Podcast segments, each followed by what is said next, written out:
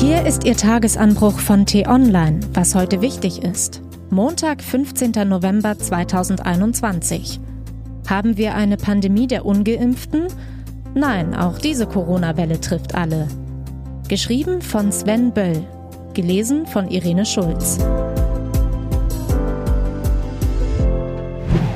Der unerträglichste Corona-Mythos.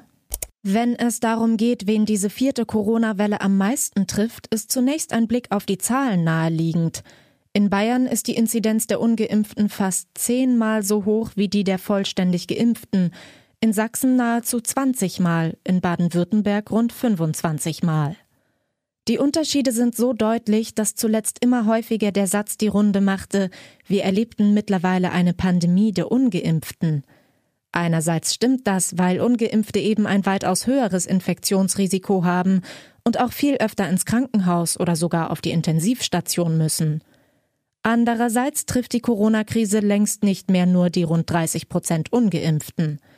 Medizinisch betrachtet liegt das daran, dass Geimpfte zwar ein deutlich geringeres Risiko haben, sich aber eben auch anstecken und das Virus weitergeben können. So zu tun, als hätten sie mit Corona gar nichts mehr zu tun, dürfte viele in falscher Sicherheit wiegen. Das ist riskant. Richtig ärgerlich wird es, wenn man das Gerede von der Pandemie der ungeimpften gesellschaftlich analysiert.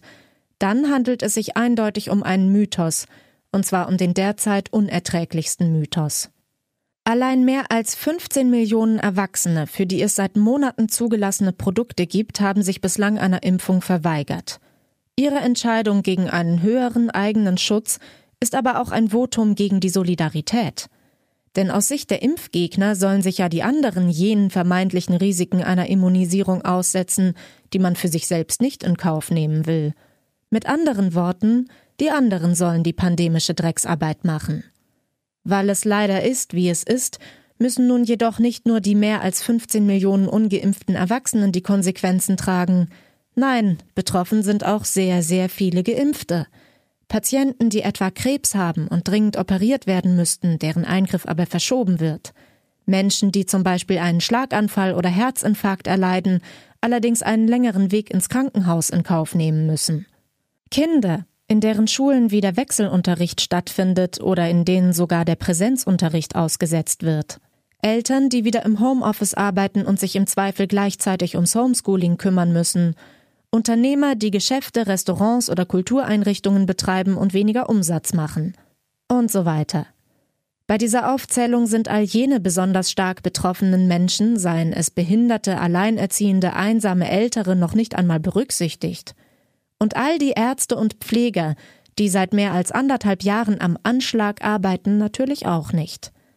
Was die derzeitige Situation geradezu unerträglich macht, ist die Tatsache, dass sie vermeidbar gewesen wäre, zumindest in diesem Ausmaß.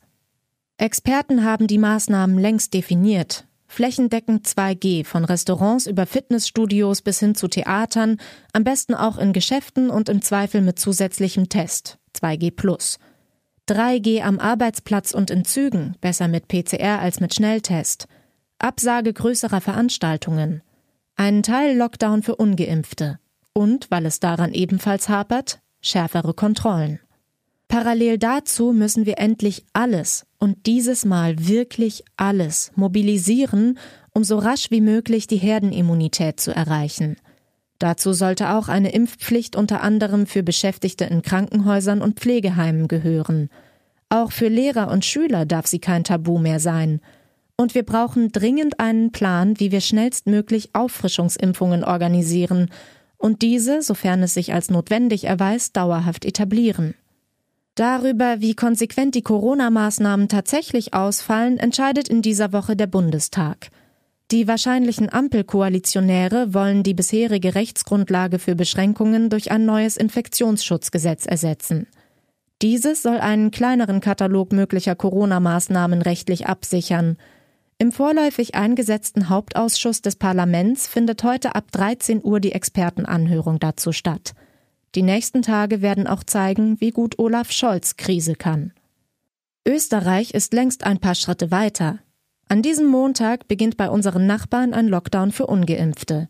Sie dürfen nur noch aus zwingenden Gründen ihr Zuhause verlassen. Was heute wichtig ist. Die T-Online-Redaktion blickt heute für Sie unter anderem auf diese Themen. Die Koalitionsverhandlungen zwischen SPD, Grünen und FDP gehen langsam in die Schlussphase. In Berlin kommt um 10 Uhr die 21-köpfige Hauptverhandlungsgruppe zusammen. Sie wird an viele Themen bereits einen Haken machen können, muss aber auch noch einige sehr grundsätzliche Probleme lösen. Die Grünen hatten sich zuletzt über zu geringe Fortschritte beim Klimaschutz beklagt und sogar mit einem Platzen der Gespräche gedroht. Das war aber wohl nur Verhandlungstaktik, zeigt aber auch, dass von der anfänglichen Harmonieinszenierung nicht mehr allzu viel übrig ist. Am Abend trifft sich der Kreisvorstand der CDU Hochsauerland, um Friedrich Merz für den Vorsitz der Bundespartei zu nominieren. Es ist sein dritter Anlauf in gut drei Jahren. Für Merz gilt inzwischen nicht mehr, er ist wieder da, sondern er war nie richtig weg.